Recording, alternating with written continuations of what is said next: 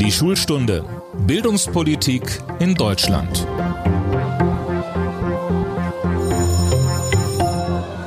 Herzlich willkommen zu unserem Podcast Die Schulstunde. Es ist unsere sechste Folge und zum ersten Mal ist eine Bundesministerin zu Gast. Es ist, wie könnte es anders sein, Bundesbildungsministerin Anja Karliczek. Hallo, Frau Karliczek. Hallo, Herr Peter. Frau Karliczek, das Thema Schule ist in aller Munde. Es ist dieses wahnsinnige Corona-Jahr, das eben auch die Bildungsmöglichkeiten ganz, ganz stark betrifft. Die Kanzlerin und die Ministerpräsidenten haben in dieser Woche zusammengesessen.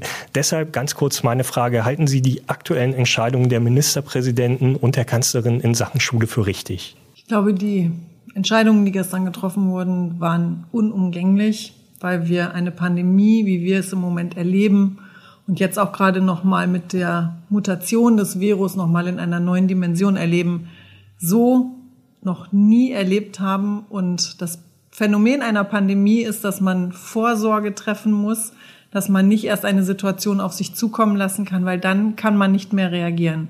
Und das ist genau das, was gestern die Ministerpräsidenten und die Kanzlerin beschlossen haben, dass wir im Grunde im Vorfeld eines wissentlich wesentlich aggressiveren äh, mutierten Virus jetzt vorsorgen müssen, dass wir nicht in die Situation geraten, in der andere Länder sind und das Schulgeschehen, die Kontakte in den Schulen tragen dazu bei, dass sich ein Virus vermehren kann und verbreiten kann. Und deswegen ist es richtig und wichtig, wissend natürlich, was das für die Kinder, für die Eltern, für die Lehrerinnen und Lehrer, was das für alle Beteiligten bedeutet. Also das will ich ganz besonders nochmal betonen. Uns ist klar, dass das die schwerste Situation ist, die ich, solange ich auf dieser Welt bin und ich glaube, wir seit dem Zweiten Weltkrieg für unseren Staat erleben. Wir haben es jetzt äh, etwa ein Jahr lang mit dieser Pandemie zu tun. Über eine Frage wurde in den vergangenen Monaten immer wieder erbittert gestritten. Sind die Schulen ein Infektionstreiber, ja oder nein? Was sagen Sie? Mit den hohen Infektionszahlen, die wir im Moment in unserem Land erleben und die ja auch jetzt gehen die Zahlen ja Gott sei Dank schon langsam zurück, aber wir haben ja noch höhere Stände erlebt, hat sich zunehmend gezeigt, dass eben auch das Infektionsrisiko in den Schulen da ist, dass sich Schritt für Schritt wirklich die Schulen in das normale Infektionsgeschehen einreihen. Und insofern muss man eben genauso vorsichtig im Schulgeschehen sein, wie wir das in anderen Teilen der Gesellschaft sind. Ab wann kehrt denn in den Schulen wieder weitgehende Normalität ein? Im Frühjahr, wenn es etwas wärmer ist, nach den Sommerferien oder erst in dem Jahr 2022? Das ist die Frage, die wir, glaube ich, alle gerne beantwortet hätten. Und wir haben ja Gott sei Dank zwei Hoffnungspunkte. Das eine ist, dass die, der, die Richtung Sommer im Grunde einen Teil zur Entlastung beitragen kann. Also ungefähr 20 Prozent des Virusgeschehens erleichtert sich, wenn wir wieder in, den, in der Sommerzeit sind, wo wir wieder die Türen aufmachen können, wo wir wieder mehr nach draußen können. Und natürlich gibt uns der Impfstoff, den wir bekommen haben, auch Hoffnung. Also je mehr Menschen geimpft sind, umso besser können wir mit der Situation umgehen. Das sind für uns die Punkte, wo wir die Erleichterungen heute schon sehen. Und jetzt müssen wir gucken, je schneller wir wieder unter 50 kommen, je schneller wir wieder in eine nachvollziehbare Infektionssituation kommen, dass die Gesundheitsämter wieder die Infektionsketten nachverfolgen können und damit auch großräumig Quarantäne organisieren können, je eher können wir zu normalem Verhalten in dem Rest der Gesellschaft zurückkommen. Deswegen ist es wichtig, dass wir uns jetzt anstrengen. Frau Karliczek, Sie waren ja selbst mal Elternvertreterin. Hätte Sie als eine solche Elternvertreterin das Management der Corona-Krise durch die Politik mit Blick auf die Schulen überzeugt? Ähm, welche Note hätten Sie der Politik dafür gegeben? Naja, mit Noten sollte man vorsichtig sein und ich glaube, es ist auch sehr, sehr unterschiedlich, was wir gerade erleben. Und daran sieht man eben auch, dass es nicht eine Aufgabe ist, die politische ähm, Verantwortliche alleine lösen können. Wir müssen jetzt wirklich miteinander arbeiten. Wir sind jetzt alle gefragt, eine gute Lösung zu finden, wie man in dieser Zeit sowohl Distanzunterricht jetzt, solange die Schulen ja noch bis auf die Abschlussklassen komplett geschlossen sind, aber auch in der Situation danach, auch für die Wiedereröffnung, brauchen wir dann ähm, hybriden Unterricht, Wechselunterricht, alles, was eben möglich ist, um Unterricht möglich zu machen. Und da brauchen wir die Unterstützung der Eltern, da brauchen wir die Unterstützung der Kommunen. Natürlich brauchen wir dann eben von allen Seiten die Unterstützung. Wir unterstützen die Länder gerne, die in der Hauptsache dafür verantwortlich sind. Und es wird nur als gemeinschaftlicher Kraftakt funktionieren. Was hätte man im Nachhinein betrachtet mit Blick auf die Schulen anders machen müssen? Also man muss ja ehrlich sagen, es ist unsere allererste Pandemie. Es wäre im Grunde auch erstaunlich, wenn man alles richtig gemacht hätte. Deswegen die Frage, aus welchen Fehlern können wir gerade mit Blick auf die Schulen lernen? Wenn wir geahnt hätten, dass uns eine Pandemie ins Haus steht, dann hätten wir bestimmt im Digitalpakt zügiger das vorangetrieben, dass wir die digitale Bildung ermöglichen, dass wir auch die infrastrukturelle Ausstattung in den Schulen schneller vorantreiben. Aber wir sind damals auch gemeinsam so daran gegangen, dass wir gesagt haben, wir wollen, dass man sich vor Ort über den pädagogischen Mehrwert Gedanken macht, dass die Lehrerweiterbildung funktioniert und dass wir dann die Ausstattung finanzieren, dass dann die Ausstattung angeschafft wird. Wir haben ganz klar uns den, den Fokus gesetzt auf den pädagogischen Mehrwert. Das ist grundsätzlich richtig. Wenn wir gewusst hätten, dass die Pandemie kommt, hätte man es wahrscheinlich anders gemacht. Und wir haben dann auch relativ schnell im letzten Jahr gesagt, okay, wir verzichten jetzt erstmal auf die Konzepte, Erstmal muss jetzt die Ausstattung angeschafft werden, damit überhaupt digitaler Unterricht und auch Distanzunterricht flächendeckend möglich wird. Und da ist auch im letzten Jahr, im Laufe des letzten Jahres eine ganze Menge passiert. Das Thema Digitalpakt würde ich gleich gerne noch mal vertiefen. Ich würde an einer Stelle jetzt ganz gerne noch mal konkret nachfragen. Es gibt ja auch einen Punkt, den wir so Mitte dieses Jahres hatten, wo ich mich immer gefragt habe, hätte man Lehrer nicht in den Sommerferien verpflichten müssen, sich im digitalen Unterrichten fortzubilden. Also war das nicht ein ganz großer Fehler, das nicht zu tun, weil das die zweite Welle kommen könnte, kommen würde, war ja eigentlich absehbar. Dann muss man auf der anderen Seite auch flächendeckend gute Angebote zur Verfügung stellen. Und ich glaube, das ist etwas, was wir ja jetzt auch mit den Ländern vereinbart haben, dass wir digitale Lehrerweiterbildung Hand in Hand zwischen Bund und Ländern organisieren. Aber ich, wir müssen eins erkennen. Die Frage, was ist denn ein pädagogisch, ein pädagogischer Mehrwert in einem digitalen Angebot? Das ist noch, das ist auch wissenschaftlich noch gar nicht letztendlich erwiesen, weil wir dann, dazu machen wir im Moment ganz viel wissenschaftliche Forschung. Und deswegen ist es, glaube ich, wichtig, dass wir jetzt nicht in einen Vorwurfsmodus verfallen und uns gegenseitig jetzt irgendwie sagen, hätte, hätte, sondern dass wir uns mit den Fortschritten, die wir jetzt haben, wirklich immer die guten Beispiele angucken und möglichst die guten Beispiele auch verbreiten und zeigen, was geht. Denn zum Beispiel gerade auch in, in diesen, wie gehe ich gut mit, mit der digitalen Technik um? Das lernt man oft am besten, indem man sich das bei seinem Nachbarn abguckt. Da ist es nicht unbedingt das beste Angebot, wenn irgendwo von ferne jemand versucht, es einem irgendwie beizubringen, sondern dieses Ausprobieren, dieses Learning by Doing, das steckt gerade in der digitalen Welt tief drin. Und deswegen sind es sind häufig gute Angebote, auch die, die vor Ort im Kleinen organisiert werden. Und da ist ganz viel passiert. Das sehen wir häufig nur nicht, weil wir hier natürlich von Berlin aus nicht in die Schulen reingucken können. Aber ich höre das an ganz vielen Stellen, denn ich kriege auch positive Rückmeldungen. Natürlich kriege ich Rückmeldungen von Eltern, die tief besorgt sind aber ich kriege auch positive Rückmeldungen.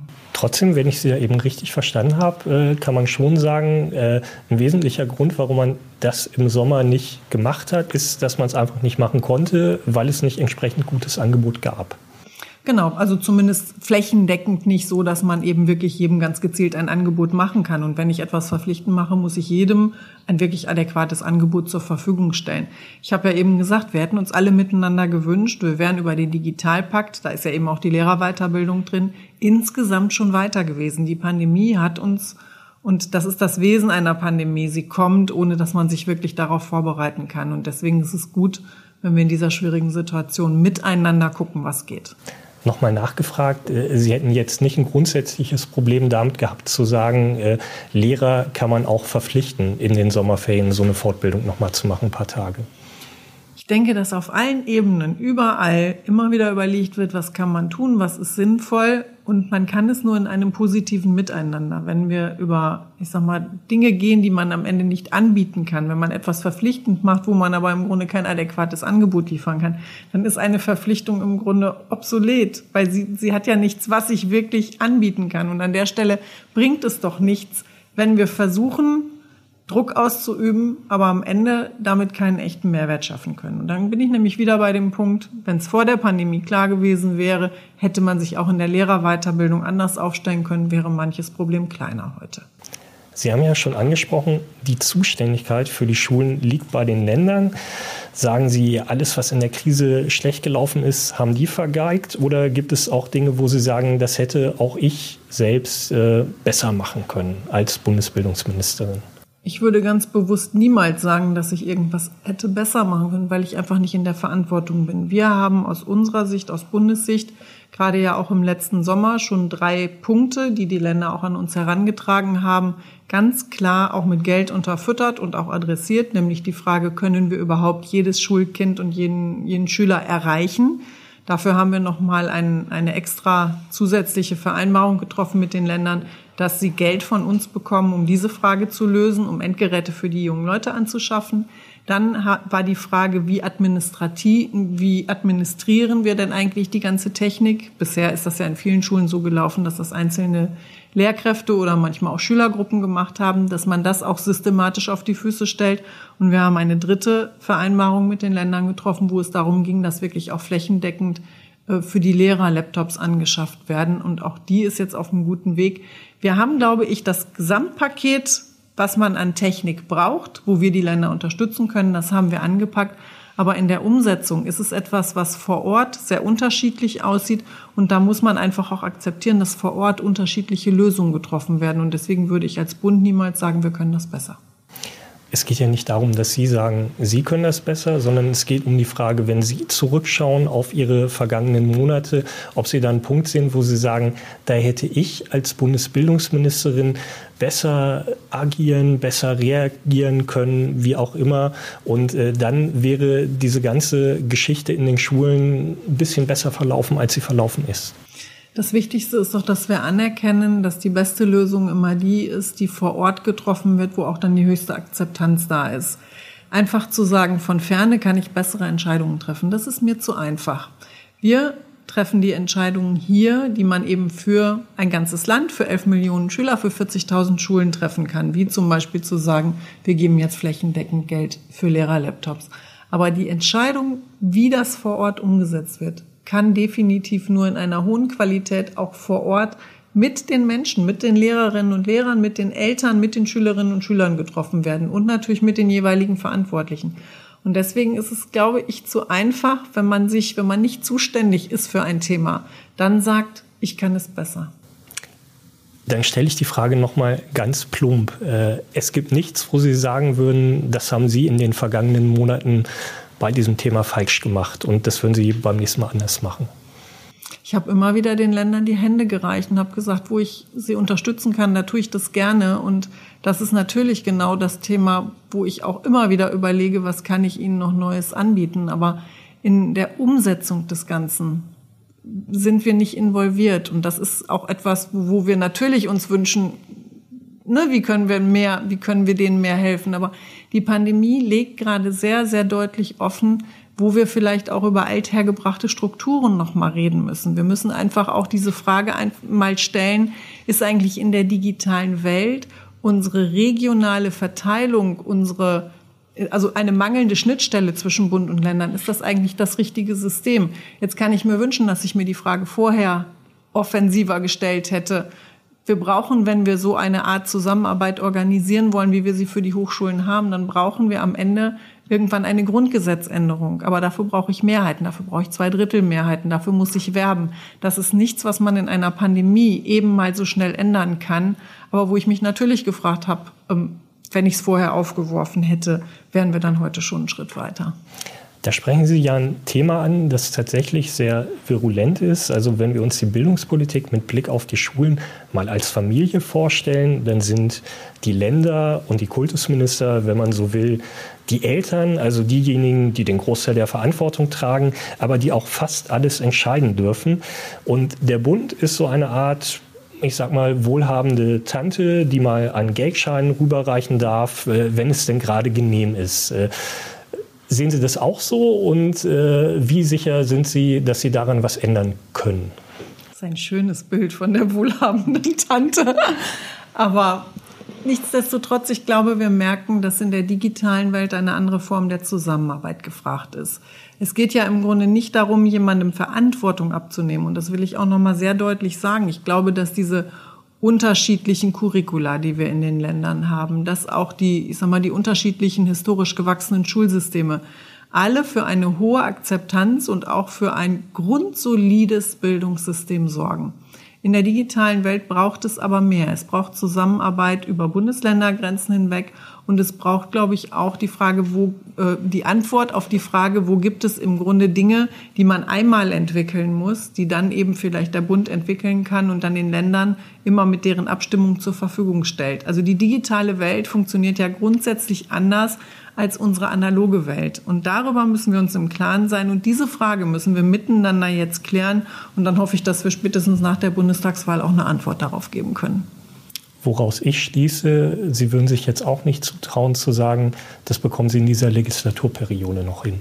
Na, die Legislaturperiode geht ja ihrem Ende zu. Und ich denke, jetzt ist es dann einfach angesichts dieser Pandemie und angesichts auch der Offenlegung der Defizite, die da sind, ist es jetzt einfach auch die richtige Zeit, diese Diskussion anzustoßen. Denn das muss man einfach wissen. Wir entscheiden hier für 83 Millionen Menschen. Wir entscheiden hier für eine grundlegende Zusammenarbeit zwischen Bund und Ländern. Und das geht nicht innerhalb von vier Wochen. Das ist ja das, was wir uns in dieser Situation alle wünschen, dass man Lösungen innerhalb von vier Wochen trifft.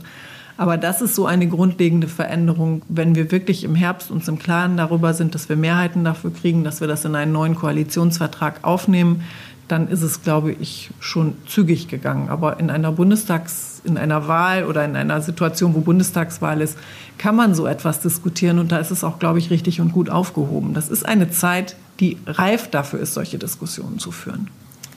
Wenn Sie sagen, Sie wollen es jetzt anstoßen, äh, würde ich daraus schließen, Sie wollen es dann aber tatsächlich auch umsetzen. Das heißt, Sie wollen in der nächsten Legislaturperiode unbedingt nochmal Bildungsministerin werden oder sagen Sie, ich könnte mir auch was anderes vorstellen?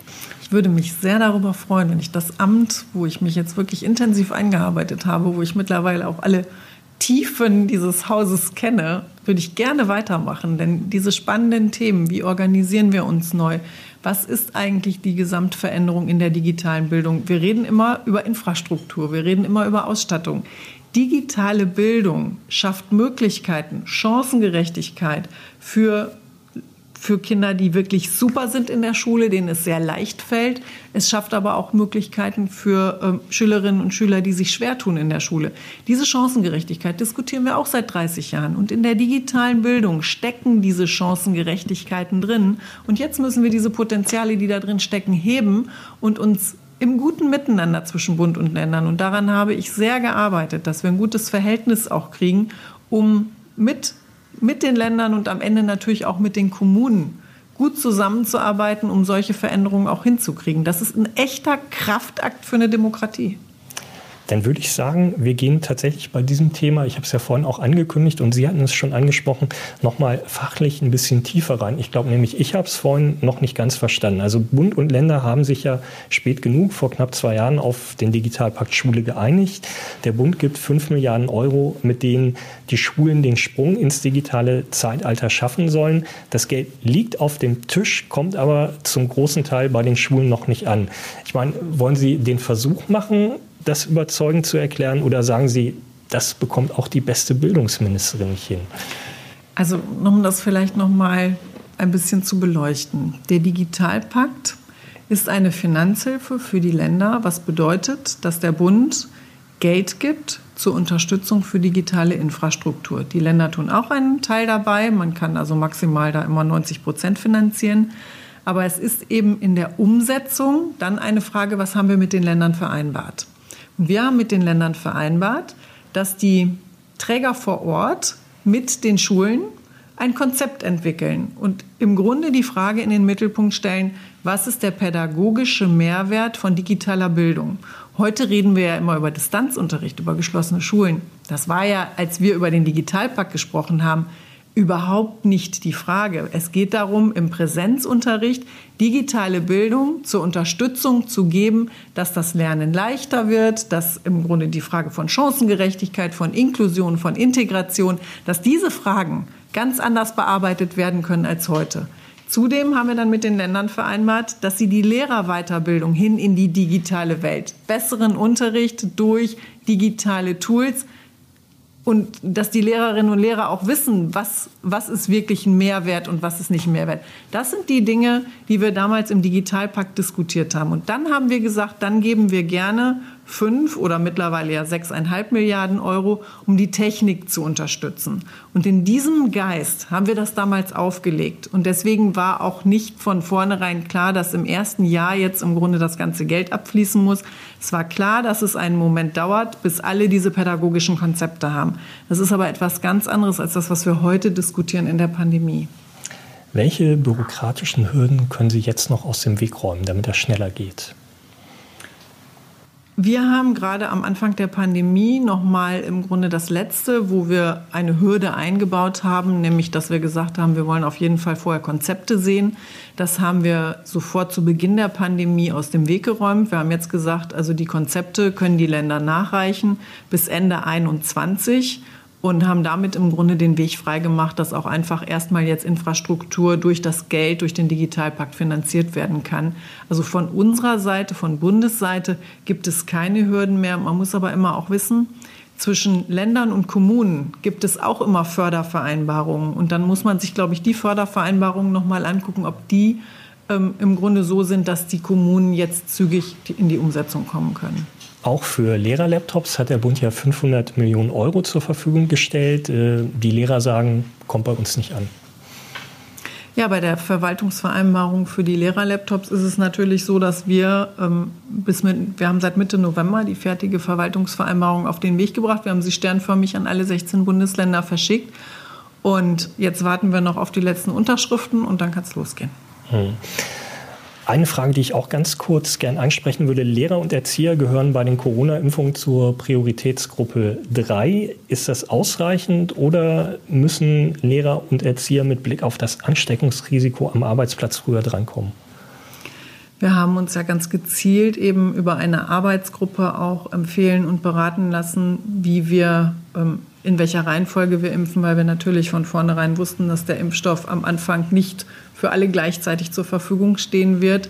Und in diesem Geist haben wir uns natürlich, haben wir, oder hat sich die Arbeitsgruppe, die ja bestand aus Leopoldina und aus dem Ethikrat und der Ständigen Impfkommission, die haben ganz bewusst eine Entscheidung getroffen und haben Lehrerinnen und Lehrer ja weit vor, ich sag mal, Behördenmitarbeitern eingeordnet. Und ich glaube, das ist richtig. In unserer vergangenen Folge habe ich mit dem Chef der PISA-Studie, OECD-Bildungsdirektor Andreas Schleicher, über die Folgen der Corona-Krise gesprochen. Und ich würde vorschlagen, wir hören da einmal ganz kurz rein. Müssen wir damit rechnen, dass sich die deutschen PISA-Ergebnisse durch die Corona-Krise verschlechtern? Also ich würde mal sagen, das ist schwer abzuschätzen, aber ich würde mal sagen, dass sich die sozialen Disparitäten, die in Deutschland ohnehin ausgeprägt sind, weiter verstärken. Also wie gesagt, Schüler äh, mit guten Ausgangsbedingungen, äh, guter Unterstützung zu Hause, äh, guter Digitaltechnik, für die war das gar nicht vielleicht so schlimm. Aber wie gesagt, Schüler, die im Grunde vom Bildungssystem abgeschnitten wurden äh, während dieser Corona-Krise, die sind weit zurückgefallen. Und das ist sehr schwer wieder auszugleichen. Gerade weil eben das Bildungssystem in Deutschland nicht sehr viele kompensatorische Ansätze anbietet. Ne? Insofern wird das relativ schwer aufzufangen sein, auch bei wirklich äh, äußerstem Einsatz der Lehrkräfte. Frau Karliczek, Herr Schleicher macht sich große Sorgen, dass diejenigen im Bildungssystem, die ohnehin schlechtere Startchancen haben als andere, jetzt besonders leiden. Hat er recht? Das ist ja unsere große Sorge auch. Zum einen war es am Anfang nicht gewährleistet, dass wir eben überhaupt alle Schülerinnen und Schüler erreichen im ersten Lockdown. Jetzt hat Gott sei Dank der erste Lockdown nicht so lange gedauert wie dieser. Wir haben schon im Sommer, da gab es schon ja auch diesen, äh, diese Befürchtungen, dass es einen Teil der jungen Menschen gibt, die eben Defizite haben. Da haben ja auch einige Bundesländer eben schon ganz gezielt Empfehlungen mit den Zeugnissen gegeben, an einer Summer School teilzunehmen, wo wir auch das eine oder andere Land unterstützt haben mit unseren Programmen, so wie wir das können im Bereich der Betreuung, dass eben ein gutes Angebot auch in den Ferien gemacht werden kann. Ich habe auch jetzt den Ländern wieder angeboten, dass wir eben solche Programme vielleicht für die nächsten Ferien wieder auflegen können, dass wir uns gerne auch daran beteiligen, dass wir gerade für die Benachteiligten überlegen, wie können wir diesen Nachholeffekt schaffen, ich denke, das wird uns noch länger beschäftigen und das ist auch eine Sorge, die uns natürlich sehr, sehr umtreibt. Da gibt es auch keine einfache Lösung für. Insofern kann ich die Sorgen, auch die Herr Schleicher hat, absolut teilen. Aber damit müssen wir uns jetzt auseinandersetzen und wir müssen eine Antwort darauf geben. Wir müssen vielleicht sogar eine Antwort geben, die jetzt nicht nur in den Oster- und in den Sommerferien den Nachholeffekt äh, bietet, sondern vielleicht auch etwas langfristiger. Aber das, denke ich, müssen wir auch erst erheben, wie groß im Grunde die Defizite sind. Es gibt einen einfachen Satz, um äh, zumindest ein bisschen mehr Fairness zu schaffen für diejenigen, die beim Distanzunterricht zu Hause noch nicht mal einen ruhigen Platz zum Lernen haben. Es ist der Satz, niemand soll in diesem Schuljahr wegen Corona sitzen bleiben. Warum wollen Sie sich dieser Forderung der Lehrergewerkschaft GW nicht anschließen?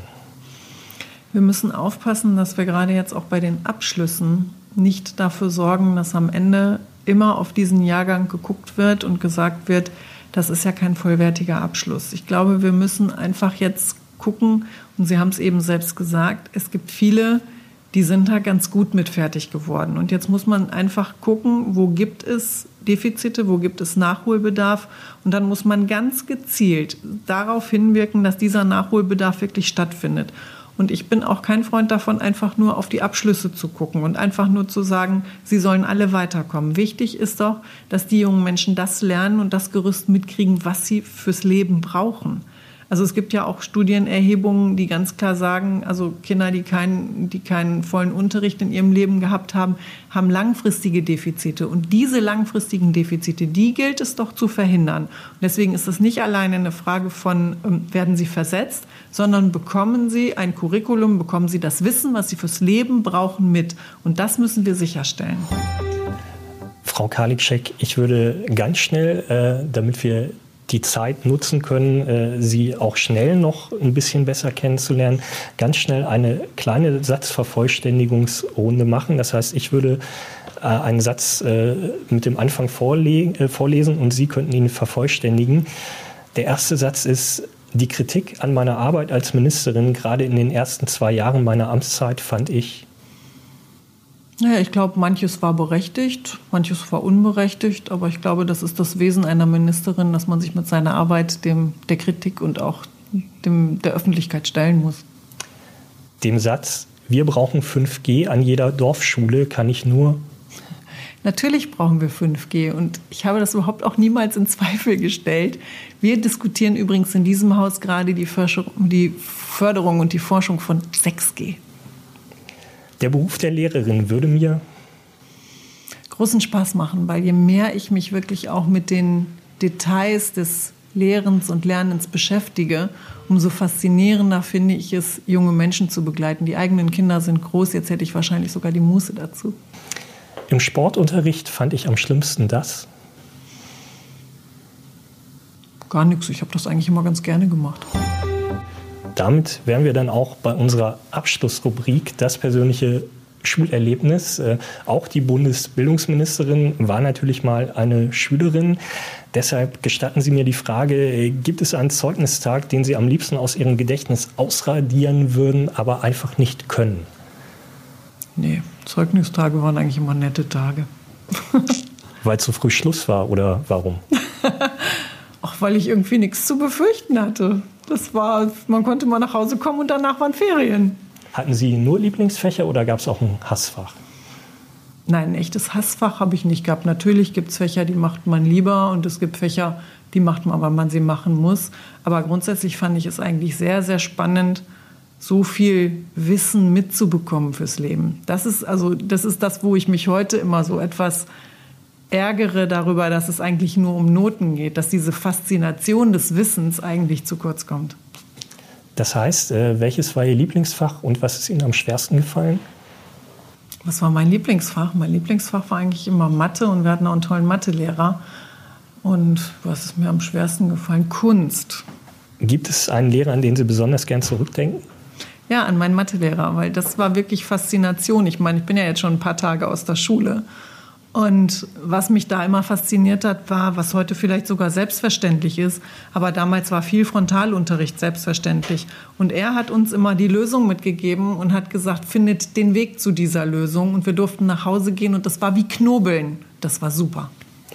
Eine letzte Frage. Haben Sie noch viel Kontakt zu früheren Mitschülern?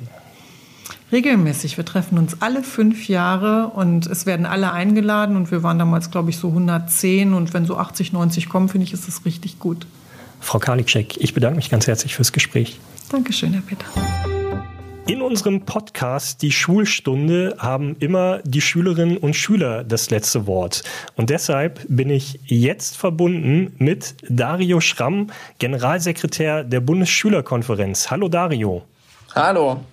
Dario, ich habe gerade mit Bundesbildungsministerin Anja Karliczek gesprochen. Findest du, sie macht in der Corona-Krise einen guten Job für die Schüler? Also wir müssen natürlich sehen, dass gerade durch das föderale System sie natürlich nicht diejenige ist, die am Ende die großen Entscheidungen trifft. Ähm, aber ich kann natürlich durchaus sagen, ich hätte mir auch gerade, wenn es jetzt, äh, es gab einige Fragen, wo es, wo es immer strittige Entscheidungen gab und da hätte ich mir sie sehr gerne auch als Vermittlerrolle ähm, gerne gehabt und ich glaube, dass das noch ja ausbaufähig gewesen wäre. Was hätte sie denn vermitteln sollen? Also worum ging es da?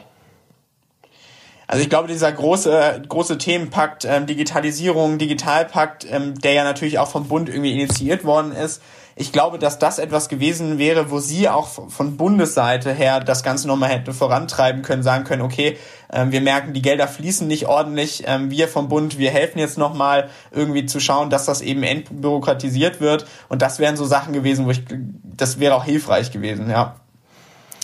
Also das heißt, sie hat es sich aus deiner Sicht ein bisschen leicht äh, damit gemacht zu sagen, das ist jetzt eben Sache der Länder, wir haben das Geld ja gegeben und die müssen jetzt halt schauen, dass es läuft.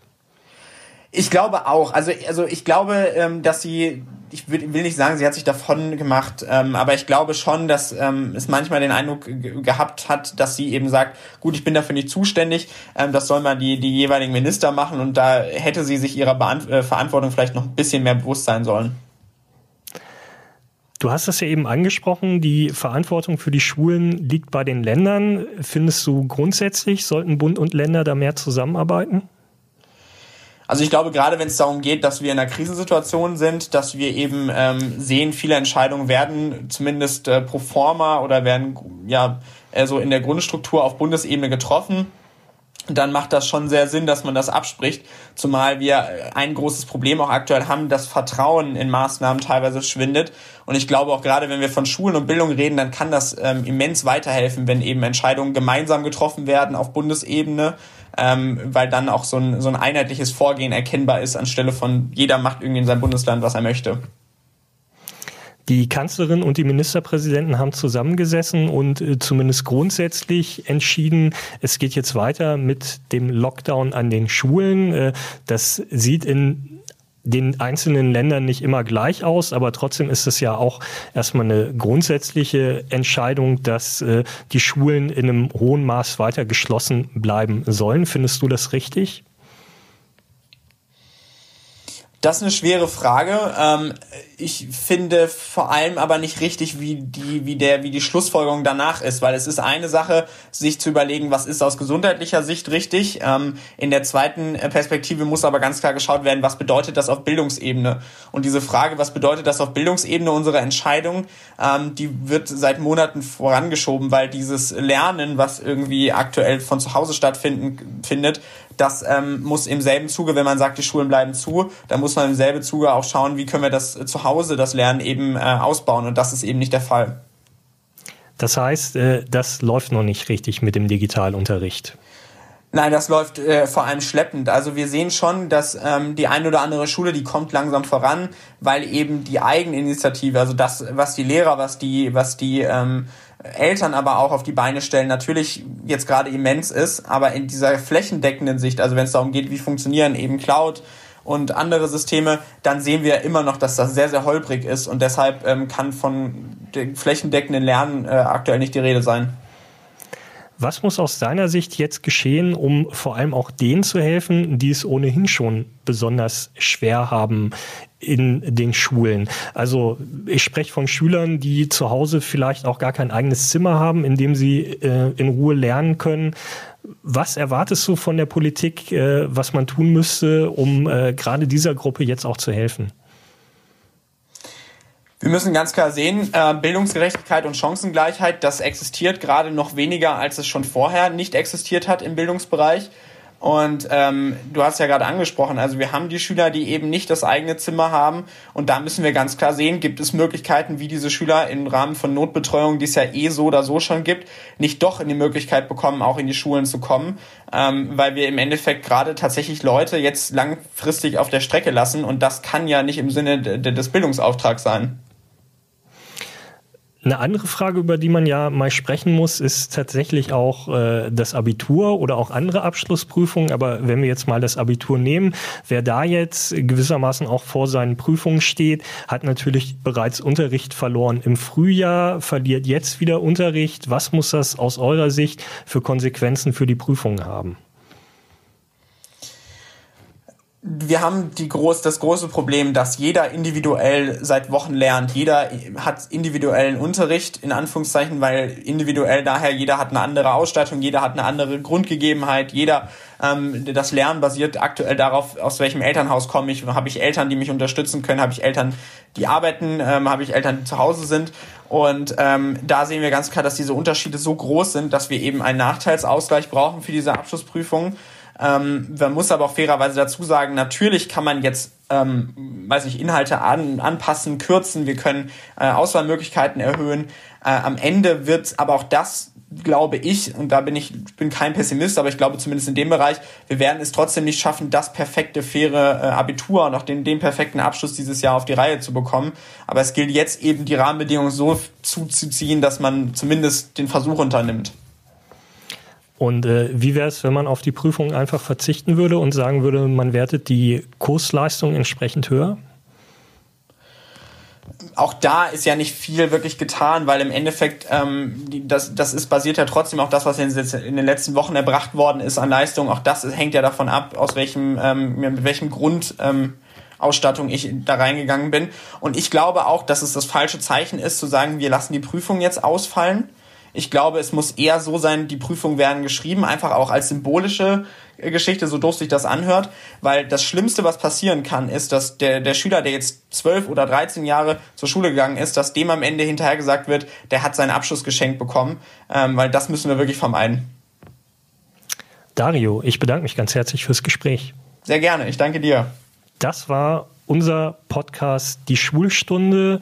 Hören Sie beim nächsten Mal wieder rein, dann vermutlich wieder an einem Montag, denn wir erscheinen alle zwei Wochen montags in der Regel, diesmal mit einer kleinen Ausnahme, weil wir die Bundesbildungsministerin aktuell zu Gast hatten.